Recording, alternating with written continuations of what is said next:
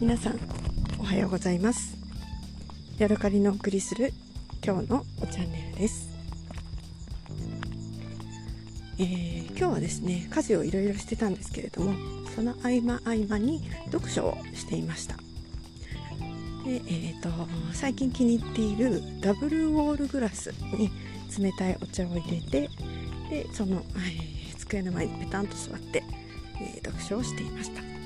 ちなみにですね今日は結構いろんな種類のお茶を飲みました、えー、コーン茶とそれから、えー、鳳凰炭素とそれから、えーうんと生プーアール茶かを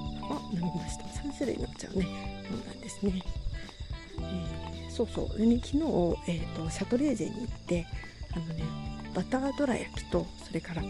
えーあんこパイをね買ってきました。それをね1日で朝と夜に分けてね朝と夜じゃない朝と昼にね、えー夫婦で1人1個ずつ食べてねなかなかの食欲っぷりですね、えー最近ねあのシャトレーゼに行くとあの、ね、パイの焼きたてのものが売っていて、え店の中がねパイの焼きのすっごくいい香りがするんですよね、えそれにつられて、えーあんこパイを買ってしまったというところ普通にね美味しかったです。ただねオーブンで温めたんですけれどもパリッとはいかずになんかねふにゃっとした感じの温め具合になったので、えーそこはちょっと残念だったかな。はい。でその時は夫は、えーコーヒーを飲んで私は、えーコーン茶を飲みながらお菓子を食べました。で昼間ですねあの家事の合間にあの読書をしていたんですけれども今回ね見えない女性たちだったかな？っていう、えーとまあ、ジェンダーバイアスだったりとかなんか女性が、えー軽んじられているっていうような問題を扱った本を読んでいました。でねちょっとねへへ面白いって思ったんですけれども、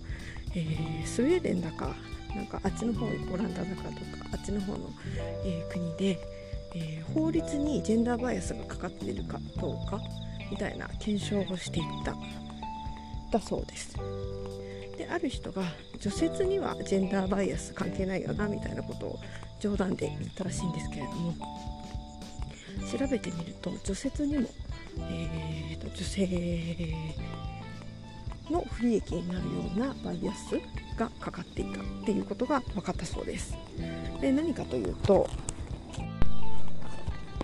えどんなバイアスかというと、えーそこの国は結構雪が降るそうなんですけれども、えー除雪の順番っていうのがまず車の走る道路。でその後に自転車道路だったり歩道だったりっていうような順番で、えー除雪がされていたそうなんですね。ただ、えー、と通勤通学の時に車を使う人って男性の方の割合の方が多くてで歩道とか、えー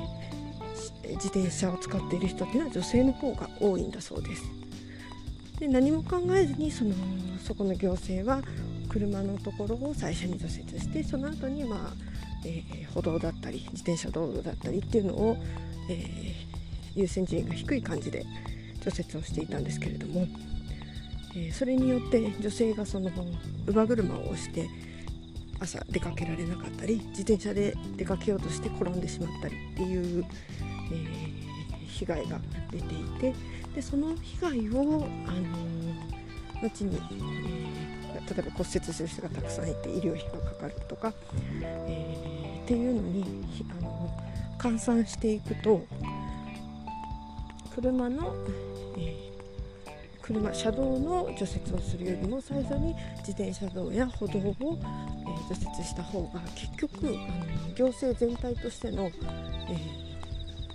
支出っていうのが減らせるっていうことが分かったんだそうです。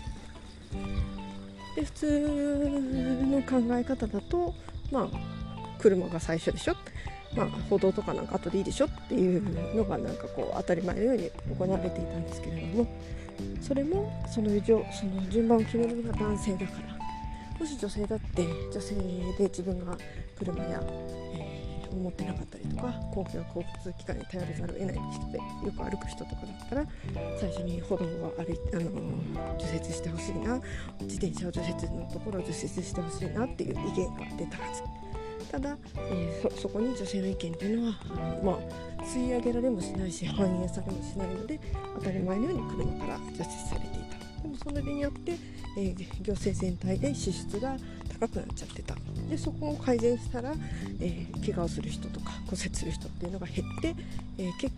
果、えー、支出が減ったっていうような、えー、事例があったそうですなんかねそれがすごくねあの読んでてへえっとなって、えー、面白かったですね。なんか最近私は40歳なんですけれどもやっぱりねどうしても自分が男性よりもできることが少ない劣っているっていうような、えー、自分に呪いをかけているような感じがあるんですね。で会社でこう発言するっていうのも嫌いだし別に誰かが決めてくれればいやいやいいダクダクとそれに従いますぜっていう感じではあるんですけれども、え